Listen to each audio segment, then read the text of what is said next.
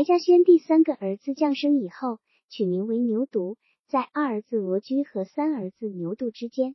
仙草按照每年一个或三年两个的稀筹生过三男一女，全都没有度过四六厄运，就成为陆三牛圈里的鬼。四个孩子的死亡过程一模一样，如出一辙。出生的第四天开始啼哭，日夜不断，直到嗓子嘶哑再哭不出。到第六天，孩子便翻起白眼，眼人上吊。仙草看见那翻掉的白眼人，就毛骨悚然。白丈士冷冷他说：“还是一个短命的。”其实，在孩子刚刚发生尖锐的啼哭时，他就料就了这种结局。他拿一撮干艾叶在手心搓捻成短短的一柱，栽到孩子的脑门上，用火点燃。那冒着的烟和燃着的火渐渐接近头皮，可以听见脑门上的嫩皮被炙烤的吱吱声，烧焦的皮毛散发出一股刺鼻的焦臭气味。白丈士不管抽搐扭动的孩子，硬着心肠又把同样的艾叶。栽到孩子的两边脸颊上，烧出两块黑斑。这四个孩子都经过艾叶的炙烤，却没有一个能活到第七天。仙草每一次都忍不住倒泪，尤其是那个女儿。白丈士不哭也不劝她，每次都只是一句话：注定不是杨氏的人。白丈是一生生过的男孩和女孩，多数都死于四六风，唯一能对付的就是那一撮艾叶。大约只有十之一二的侥幸者。能靠那一撮艾叶死里逃生，脑门上和嘴角边却留下远远的疤痕。白丈是从炕上抱走已经断气的孩子，交给陆三，陆三便在牛圈的拐角里挖一个深坑，把用席子裹缠着的死孩子埋进去。以后挖起牲畜粪时，把那一坨地方留着，直到多半年乃至一年后。牛屎牛尿将幼嫩的骨肉腐蚀成粪土，然后再挖起出去，晒干捣碎，施到麦地里或棉田里。白鹿村家家的牛圈里都埋过早夭的孩子，家家的田地里都施过渗着血肉的粪肥。牛犊注定是杨氏之物，白丈氏的三柱艾叶挽住了他的小命，脑门和嘴角留下三个圆溜溜的疤痕，笑的时候倒添了一种妩媚。白丈士据此训斥对暗夜失去信心的仙草说：“你不信，这下你信不信？老辈子人传下的办法能错了？”仙草却不无遗憾，牛犊要是个女子，就和人心上来了。白嘉轩有一晚站在炕下，对正在给牛犊喂奶的妻子说：“你给白家立功了。白家几辈子都是单崩儿，我有三个娃子了，陆子霖呀。”那女人这二年再不见生，大概已经腰千一了。隔了一年多点儿，仙草又坐月子了，这是她第八次坐月子。依她现在对生孩子坐月子，既没有恐惧，也没有痛苦，甚至完全能够准确把握临产的时日。她的冷静和处之泰然的态度，实际是出于一种司空见惯，跟拉屎尿尿一样，用不着惊慌失措。当屎坠尿憋的时候。我下裤子排泄了就闭了，不过比拉屎尿尿稍微麻烦一点罢了。他挺着大肚子，照样站在案板前擀面条，坐在木墩上拉风箱，到井台上扯着皮绳搬动辘轳拐把搅水，舔着大肚子纺线织布，把蓝草制成的垫搅到染缸里染布。按他自身的经验，这样干着活儿分娩时倒更利索。这天他尚在木屐上织布，腹部猛然一坠。他疼得几乎从织机上跌下来。当眼睛周围的黑雾消散，重新复明以后，他已经感觉到裤裆里有热烘烘的东西在蠕动。他反而更镇静，双手托着裤裆下了织布机，缓缓走过庭院。临近上屋门时，头顶有一声清脆的鸟叫。他从容的回过头瞥了一眼，一只百灵子正在庭院的梧桐树上叫着，尾巴一翘一翘的。跨过上屋门槛，他就解开裤带，坐到地上。一团血肉疙瘩正在裤裆里蠕动。丈夫和陆三下地去了，阿婆抱着牛犊串门子去了。剪刀搁在织布机上，他低下头，擒住血腥的脐带，狠劲咬了几下，断了。他掏了掏孩子口里的粘液，孩子随之发出哇的一声哭叫。刚才咬断脐带时，他已经发现是个女子。他把女儿身上的血污。用裤子擦拭干净，裹进自己的大襟里，爬上炕去，用早已备置停当的小布单把孩子包裹起来，用布条捆了三扎，塞进被窝。他擦了擦自己腹上、腿上和手上的血污，从容的溜进被窝，这才觉得浑身没有一丝力气了。白嘉轩回家来取什么工具，看见上屋脚地上一片血污，一股腥气，大吃一惊。他摇醒他，问怎么回事。他眼也不睁，手也不抬，只是说：“快烧炕。”他扯来麦秸，塞进炕洞，点着火就烧起来。青烟弥漫，仙草呛得咳嗽起来。他问他人好着哩，他说可。他又钻到厨房，烧了一碗开水给他端来。他嘴唇不离碗沿，一气饮尽，感动的流下眼泪。这是他进这个门楼以后，男人第一次为他烧水端水。他缓过一口气来，就忍不住告诉他是个女子。嘉轩说：“这回和你心上来了，也和我心上来了，惜妾惜妾。”仙草又忍不住说了：“孩子落草时有百灵子叫的事。”嘉轩被抄着手在脚地上踱步，沉吟着：“百灵，百灵，白灵，白灵，就是灵灵儿娃吗？”白灵顺顺当当度过了四六大关，顺顺当当出了月子。仙草绷紧的神经才松弛下来，如此顺当的躲过四六灾期，反倒使他心地不大踏实。这天晚上，他将一月来反复琢磨着的一件心事提出来，给玲玲认个干大。嘉轩听了，嗯了一声，随即附和，表示赞同。他现在偏爱这个女儿的心情，其实不亚于仙草，单怕玲玲有个病病灾灾三长两短，认个干大就有呼音了。他说：“认谁呢？”仙草说：“这由你看着办。”嘉轩先提出冷先生，仙草说：“你去问问咱妈，咱妈说认谁就认谁。”吃罢晚饭，白嘉轩悠然的坐在那把楠木太师椅上，把绵软的黄色火纸搓成纸捻儿，打着火镰，点燃纸捻儿，端起白铜水烟壶，捏一撮黄亮黄亮的兰州烟丝装进烟筒，噗的一声吹着火纸，一口气吸进去，水烟壶里的水咕嘟咕嘟响起来。又徐徐喷出蓝色的烟雾，他拔下烟筒，嗤地一声吹进气去，燃过的烟灰就弹到地上粉碎了。白丈士已经脱了裤子，用被子围着下半身，一只手轻轻的拍着依偎在怀里的小孙子牛犊，嘴里哼着猫儿狗儿的催眠曲儿，轻轻摇着身子，看着儿子嘉轩临睡前过着烟瘾。他时不时的把儿子当成。已经故去的丈夫，那挺直腰板、端端正正的坐姿，那左手端着烟壶，右手指头夹着火纸捻儿的姿势，那吸烟以及吹掉烟灰的动作和声音，鼻腔里习惯性的喷出行行行的响声，简直跟他老子的生如神态一模一样。他坐在他老子生前的座椅上，用他老子留下的烟去吸烟，完全是为了尽守孝道。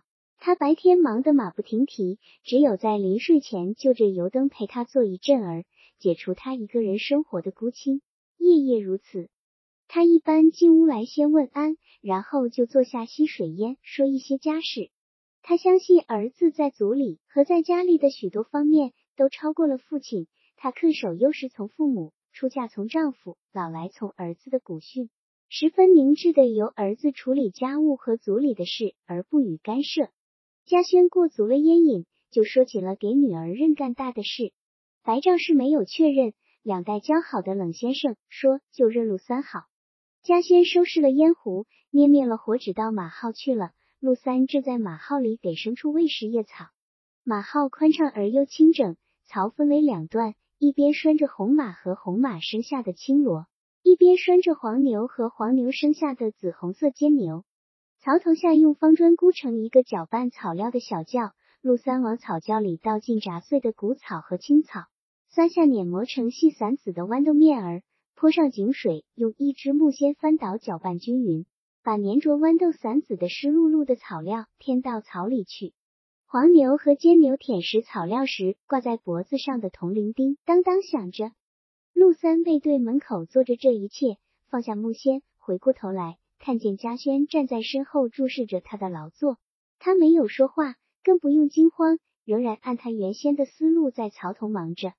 白嘉轩也站在槽头前，背抄着双手看骡马，用弹动的长唇吞进草料，牙齿嚼出咯噔咯噔的声音。他又挪步到牛槽边站住，看着黄牛和尖牛犊用长长的舌头卷裹草料。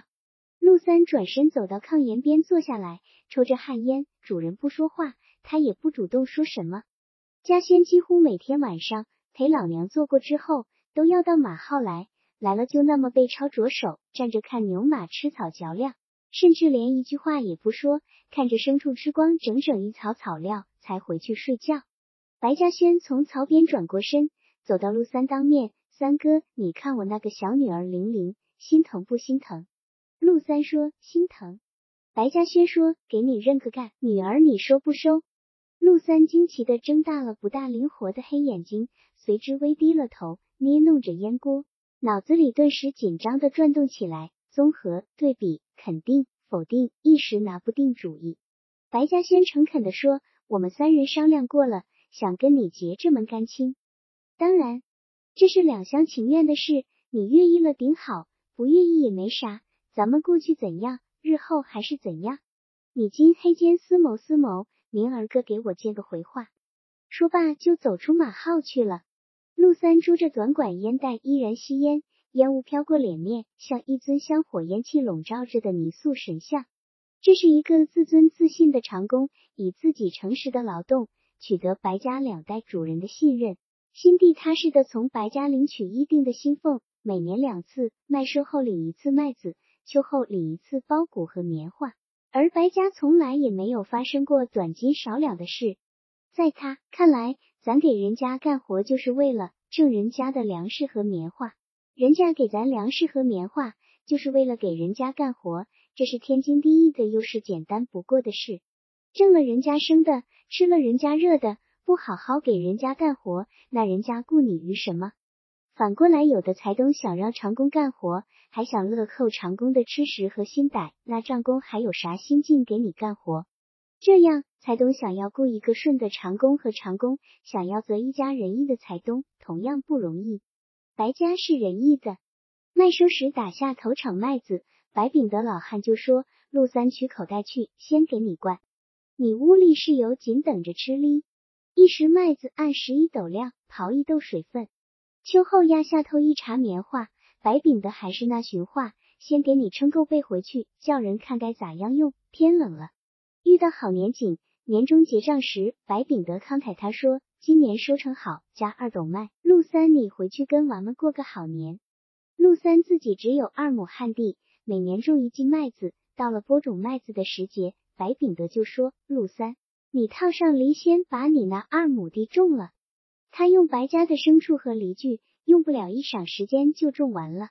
春天，女人陆张氏提着小锄去除草，麦子不等黄透就被女人今日一坨明日一坨旋割完了，一捆一捆背回家去，在自家的小院里用棒槌一个一个捶打干净。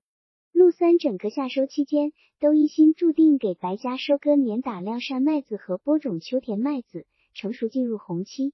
白秉德临时从白鹿镇。雇来几个麦客抢食收割，陆三自然成为麦客们的头领，引着他们辨认白家的地块，督查他们不要偷懒怠工和割麦留下太高的茬子。陆三有时也忍不住发火，你看你割过的麦茬像不像人割的？贼偷也留不下这么高的茬口。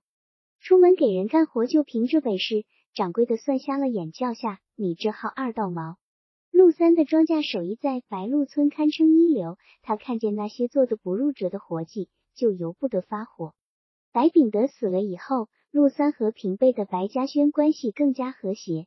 白嘉轩很真诚地称他为三哥，他对他不称主家，不称掌柜的，而是直呼其名，自然是官名白嘉轩。陆三一般不参与白家家庭内部的事务，不像有些浅薄势力之徒。主家待他好了，自个就颠不来轻重，也沉不住气了，骚情的恨不能长出个尾巴来摇。他只诺手一条，干好自己该干的事，而绝不干他不该干的事。给白家宝贝女儿当干大还是不当呢？陆三权衡了当这个干大和不当这个干大的种种利弊后，仍然拿不定主意。最后只是反复想着一句话：嘉轩已经开了口，这个脸不能伤。为女儿玲玲满月所举行的庆贺仪式相当隆重，热烈欢悦的喜庆气氛与头生儿子的满月不相上下。亲戚朋友带着精心制作的衣服、鞋袜和各种形状的花模来了。村里的乡党凑份子买来了红绸披风。白嘉轩杀了一头猎，做下十二件子的丰盛席面，款待亲朋好友和几乎整个村庄里的乡党。在宴席动烛之前，点亮了香蜡。白嘉轩当众宣布了与陆三结下干亲的决定。仙草一手抱着玲玲，跪拜三叩，带孩子向陆三行礼。席间顿然出现了混乱，男人女人们一拥而上，把从锅底上摸来的黑灰和不知从哪儿搞来的洪水。一起抹到白嘉轩的脸上，又抹到陆三的脸上。妇人们几乎同时把仙草也抹得满脸黑红了。陆三憨笑着挤出人群，跑回马号，用木瓢在水缸里舀水洗脸。看见儿子黑娃坐在炕上，像个大人似的，用一只手撑着腮帮，眼里淌着泪花。他问儿子怎么了，黑娃不吭声。他拉黑娃到白家去坐席，黑娃斜着眼，一甩手走掉了。谬种！陆三自言自语骂着：“这狗日是个谬种！”唯一的缺憾是冷先生没有到场。白嘉轩很郑重的邀约了冷先生。冷先生被一位亲戚攀扯到城里，给一位亲戚去看病，顺便给玲玲买一件礼物，奖励来去三天，一定赶在满月喜庆日子的前一天回来。结果没有回来，过了十天也没有回来。这时候开始传播着一个。扑朔迷离的消息，成立反正了。第十二天夜里，冷先生回到白鹿镇的中医堂，立即指派跑堂抓药的伙计叫来了白嘉轩和陆子霖。俩人几乎异口同声问：“先生哥，你可回来了？”冷先生坐在他的那把罗圈椅子上，差点儿回不到咱园上来了。白嘉轩问：“是不是反了正了？”冷先生答：“反了正了。”陆子霖又接口问。反正是咋回事？冷先生说反皇帝、反金家就是造反了吗？说是反了正了，还说是革了命了。白嘉轩问：那皇帝现实？冷先生说皇帝还在龙庭，料就是坐不稳了。听说是武昌那边先举事，西安也就跟着起事，湖广那边也反正了，皇帝只剩下一座龙庭了。你想想还能坐多久？陆子霖问：是要改朝换代了？冷先生说：“人都说是反正革命。”白嘉轩问：“反正了还有没有皇帝？”冷先生说：“怕很难说。城里亲家的官们跑了，上了一位张总督。”陆子霖问：“总督是个啥官职？”冷先生说：“总督就是总督，管咱一个省，该是二品。”旧家轩说：“没有皇帝了，往后的日子咋样过哩？”陆子霖说：“梁环那不那呢？”冷先生抿了一口茶，没有回答。他也不知道没有了皇帝的日子该怎么过，却神秘他讲起他在城里经历的惊心动魄的事件。那一夜，他给亲戚看了病，早早吃了饭。亲戚家人领他去三义社看秦腔名角宋德明的滚钉板，木板上倒孔着一寸长的明灿灿的钉子。宋德明一身精赤，在密密麻麻的钉子上滚过去，台下一阵欢呼叫好声。此时枪声大作，爆斗似的枪声令人魂飞魄散，剧场大乱。宋德民赤着身子跑了，冷先生和亲戚已经失散。他跑上大街，被一声沉闷的爆炸吓得蹲下身子，然后慌慌张张钻进小巷。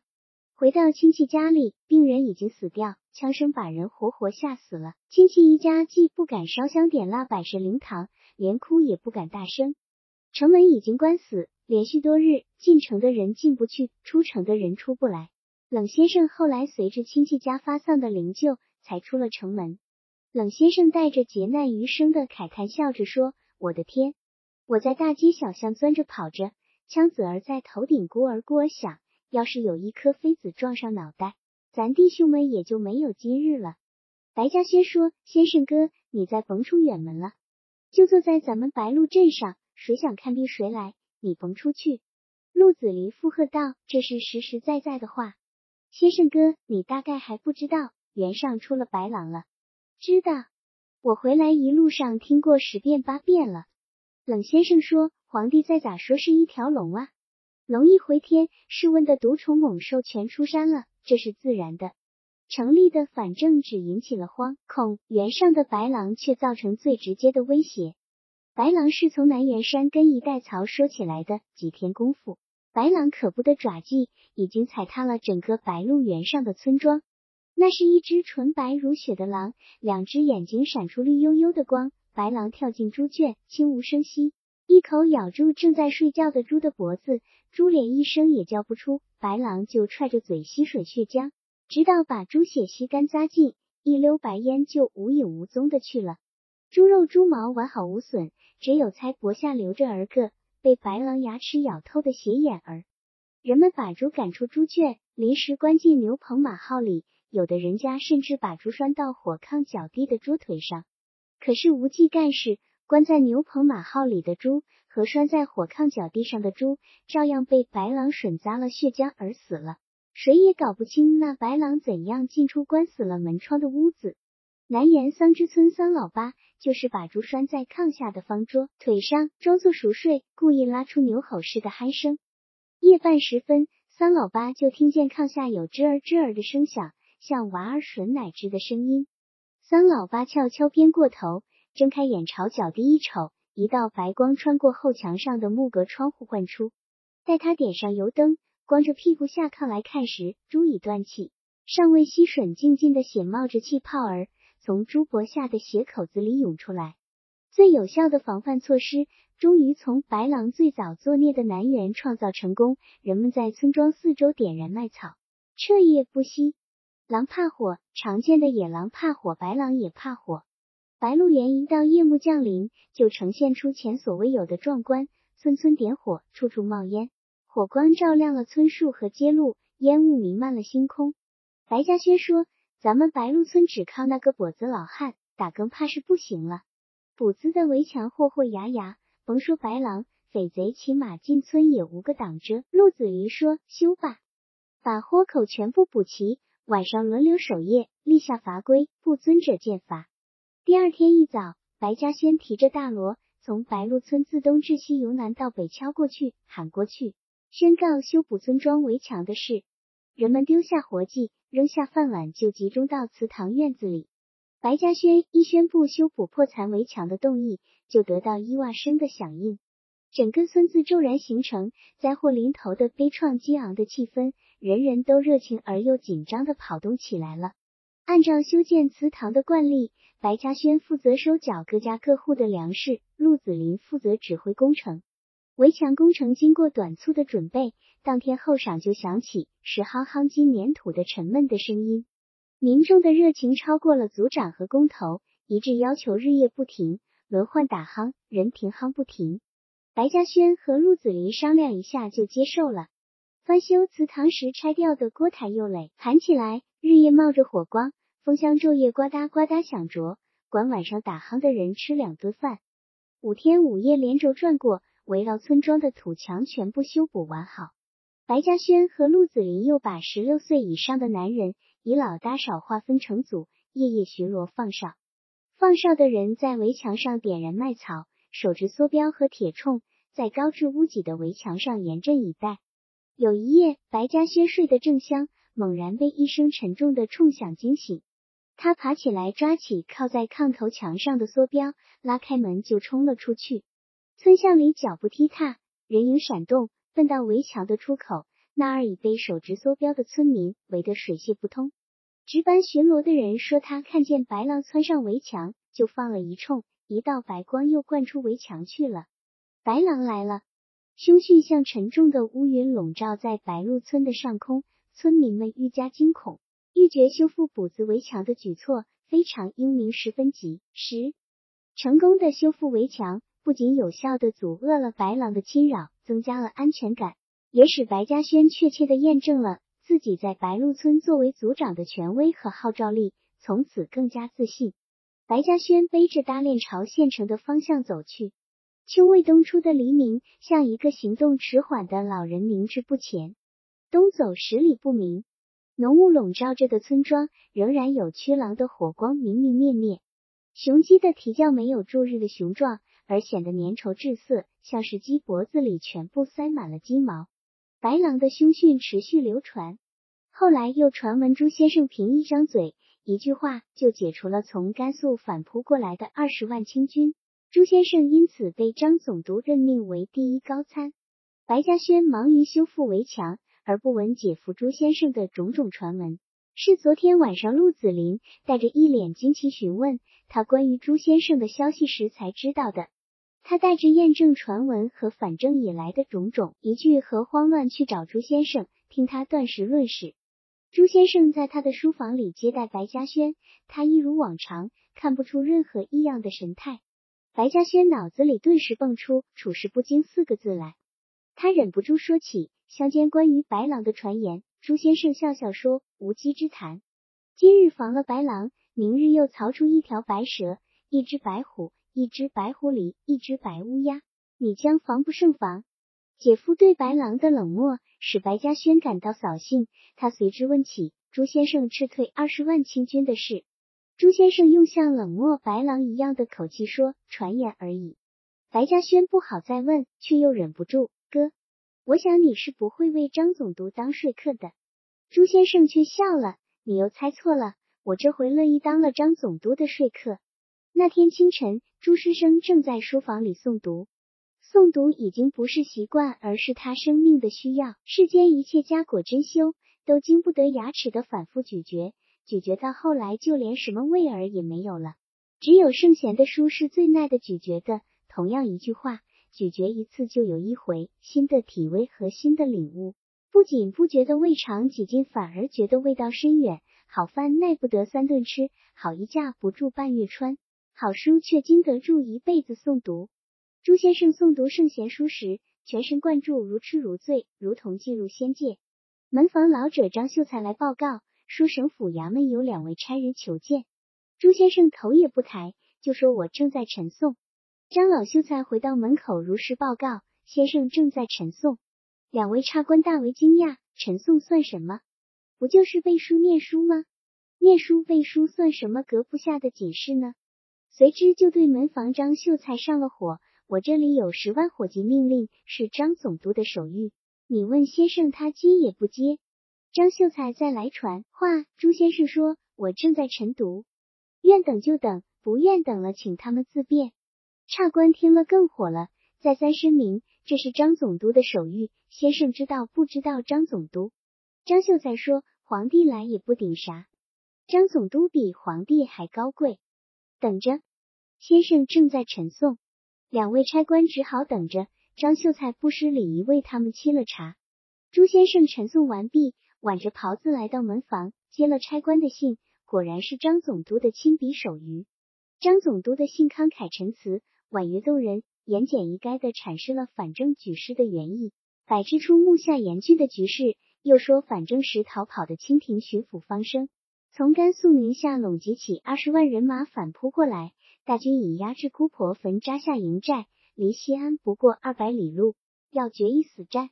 张总督说他的革命军同仇敌忾，士气高昂，完全可以击败方生的乌合之众。只是战事一起，市民百姓必遭涂炭。古城必遭毁灭，于理不通，于心意不忍，因此想请朱先生前往姑婆坟，以先生之德望，以先生与方生之交易，劝方生退兵。这里一步追击，由他自去陇西。如果方生情愿留住西安，张总督可以保护其颐养天年。朱先生看罢，对两个差人说：“孺子只读圣贤书，不晓军事，又无三寸不烂之舌，哪有回天之力？”回去告知张总督，免得贻误战机。说罢就转身走了。两个差官气得脸色骤变，让司机发动了汽车，气呼呼跳上车走了。朱先生听得门口清静下来，立即告诉妻子：“快点给我收拾行李。”朱白是担心的问：“你到哪达去？不是说不去吗？”朱先生说：“我得出去躲几天，我算定张总督还要派人来缠的。”朱白是放下心来。给他换了一身干净衣服，朱先生加了一把黄油布伞，就出了白鹿书院。午时，两位差官果然又驾着汽车来了，而且带来了一位大官，是张总督的秘书。门房老者张秀才仍然以礼相待，如实相告，走了。先生走了，躲走了。傍晚时分，在张总督的总督府门前，一位背着搭链、夹着油伞的人径直往里走，荷枪实弹的卫兵横枪挡住。那人说：“我找张总督。”卫兵只瞧了一眼，就不打算再瞧一眼，嘴里连续呼出五个“去去去去去”。那人就站在门口，大声呼叫起张总督的名字，而且发起牢骚：“你三番两次请我来，我来了你又不让我进门，你好不仗义！”这时候，一辆汽车驶到门口停下，车上跳下两个人来，顺手抽了卫兵一记耳光，转过身就弓下腰说：“朱先生，请进。”朱先生一看，正是早晨破坏他陈送的那两位差官，便跟着差官走进总督府，见了张总督。张总督挽着朱先生坐下，亲的地愿宣道：“先生，你是腿上的肉虫儿，不得死了，放着汽车不坐，硬走路。”朱先生说：“我是土人，享不了洋服，闻见汽油味儿就恶心想吐。”张总督说：“我真怕你不来哩，正准备三顾茅庐，我亲自去你的书院哩。”朱先生笑说：“纵使孔明再生，看见你这身戎装，也会吓得闭气，何况我这个土人。”第二天一早，张总督起来时，已经找不着朱先生，连连叹惋：“这个呆子，书呆子。”随之带了一排士兵乘车追出城去。朱先生已经踏上咸阳大桥，一身布衣，一只搭链，一把油伞，晨光熹微中，仍然坚持着晨诵。连呜呜吼叫的汽车也充耳不闻，直到张总督跳下车来堵住去路，朱先生才从孔老先生那里回到现实中来，连连道歉。总督大人息怒，我怕打扰你的瞌睡，就独自上路了。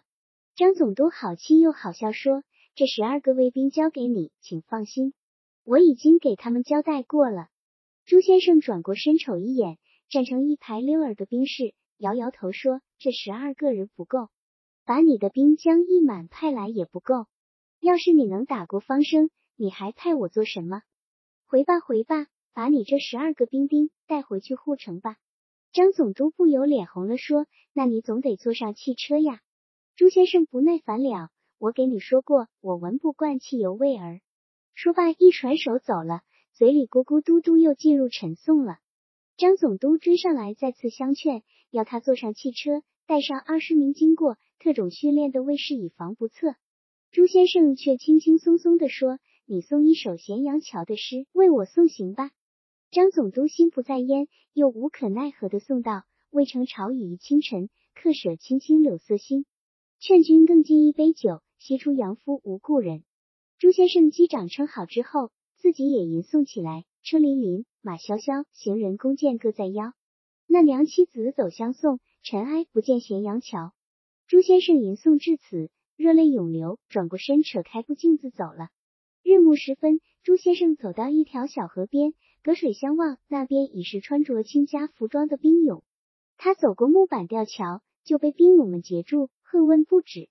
朱先生放下肩头的搭链，取出一方纸呈给兵勇们的头目，那是方生当巡抚时亲笔题赠给他的一针条幅，学为好人。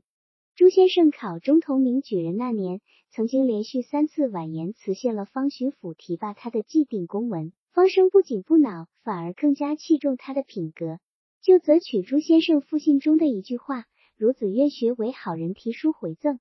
这真条幅现在成了通行证，在剑拔弩张的两军对垒中显示奇效。兵勇们既不放心，又不敢得罪他，于是就把他带有强迫性的弄上汽车。朱先生真的闻不得汽车的汽油味儿，一路上吐得脚肠翻肚。方巡抚在他的行营里接见了朱先生，并备下一桌丰盛的晚餐，朱先生却远远坐着不上餐桌。方巡抚谦和他说：“先生去就便餐，待我平定逆贼，收复西安之后，再请先生。”朱先生摇摇头，仍不动身。方巡抚问得紧了，朱先生才说：“我害怕。”方巡抚问。这里就你和我，怕什么？朱先生面虚道：“我没见过你的这身打扮，我看见你这一身戎装，就好像看见了白刀子进去红刀子吧。”出，我害怕，我一害怕就吃不进饭。巡抚，你脱下征衣穿便服吧。方巡抚听罢，哈哈大笑：“哎呀，先生，不瞒你说，我从陇西起身时，把便衣全都烧了。好，今日我破例一次。”说罢，便脱下戎装。朱先生这才坐到桌前，说：“这才像个人了。”席间，朱先生一双筷子只煎素菜，不动荤菜，更不动酒。见方巡抚刚放下筷子，便从搭裢里掏出一只瓦罐，把盘中剩下的荤菜素菜清盘倒进瓦罐里去。方生皱了皱眉，问：“先生，你？”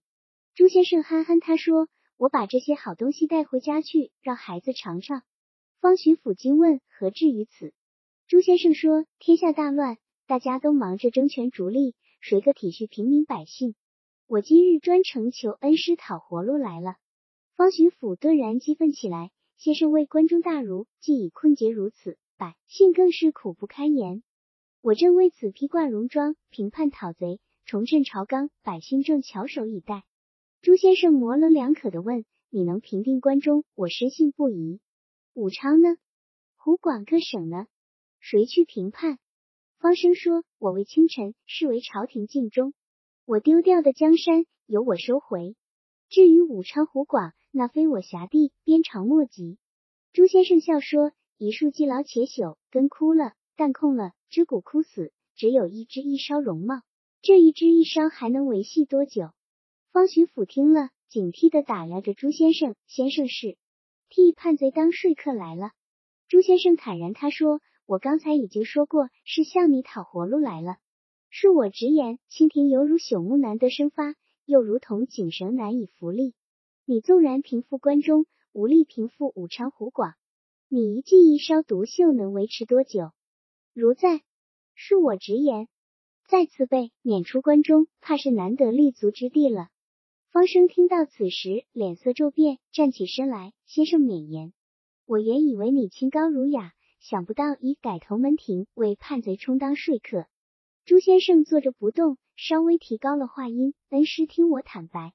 张总督反正文告二十八条，我只领受三条：一为剪辫子，一为放足，一为禁烟。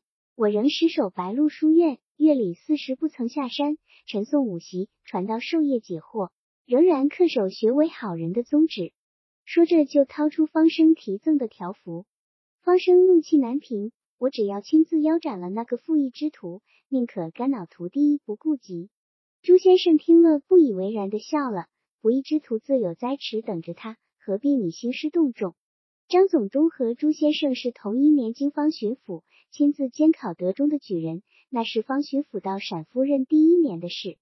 次年，方巡抚力荐当时的张举人官费赴日本国留学，他在日本参加了孙中山先生的同盟会。回陕后就成为方巡抚的头号政敌，直到反正成功，方巡抚仓皇逃出关中。朱先生说：“恩师常言顺时立事，在秦为政多年，颇获人心。而今携任领兵几十万进入关中，腰斩的岂止张某一人？目下城里城外惊慌失措，谣传恩师要洗城，战事一起，遭伤害的是百姓，你就要落千古骂名了。”说到此，朱先生背起搭链就告辞了。方生挽留说：“天明再行。”朱先生笑说：“我一身粗布衣，匪劫看不上，囊中无一文钱，谁杀我图不得财，又赚不得物，划不着啊！”说罢径自去了。朱先生是夜宿于他的老师家中，老师姓杨，名扑，字以曲，是关中学派的最后一位传人。朱先生住了两日，回到省城，复命张总督。张总督一见面就跪下了。我代表免遭屠城的三秦父老向先生一拜。朱先生这时才得到确凿消息，方巡抚已经罢兵，带领二十万大军撤离姑婆坟，回归甘肃宁夏去了。张总督立即传令备置酒席，为朱先生接风洗尘、压惊庆功。朱先生从搭链里掏出瓦罐，抱着罐子大吃大嚼起来。张总督难为情，他说：“先生不寒碜我吗？”朱先生不以为然的笑着。朋友之交，宜得删繁就简。吃罢，喝了一杯热茶，背起搭链告辞。张总督死拉住不放，我还想请先生留下墨宝。朱先生又放下搭链，执笔玉腕，在宣纸上写下两行枝头捉脑的娃娃体毛笔字：脚放大，发脚短，指甲长剪都要浅。张总督皱皱眉头，不知所云。朱先生笑说。我这回去姑婆坟，一路上听到还同颂唱歌谣，抄录两句恭领玩味。说罢，又背起搭链要走。张总督先要用汽车送，又要改用轿子，又要牵马驮送。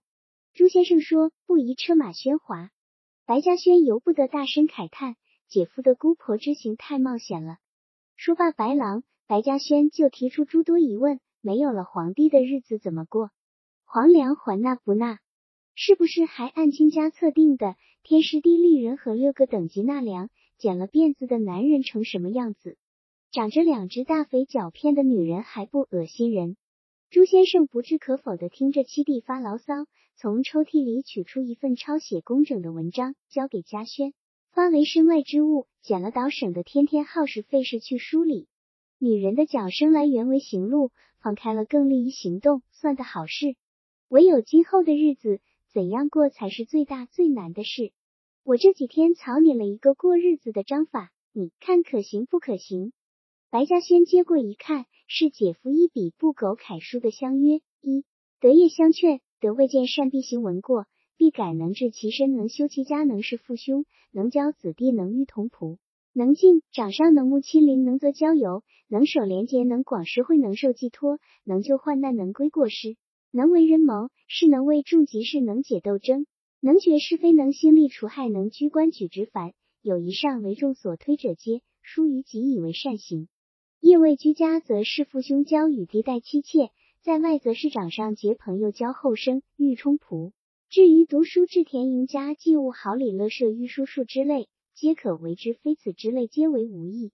二过失相规，犯意之过六。一曰酗酒斗讼，二曰行止欲为，三曰行不公训，四曰言不忠信，五曰造谣污秽，六日营私太甚。犯曰之过四：一曰得业不相劝，二曰过失不相规，三曰礼邪不相成，四日患难不相续。不修之过五：一曰交非其人所交，不现世数，但凶恶极，有情无形，众所不耻者。若与之朝夕游从，则为交非其人入不得已；暂在还者，非二于游。系待秦游未无故出入，几夜见人只多闲事者，戏笑。无度极意在轻舞或持马疾居之类。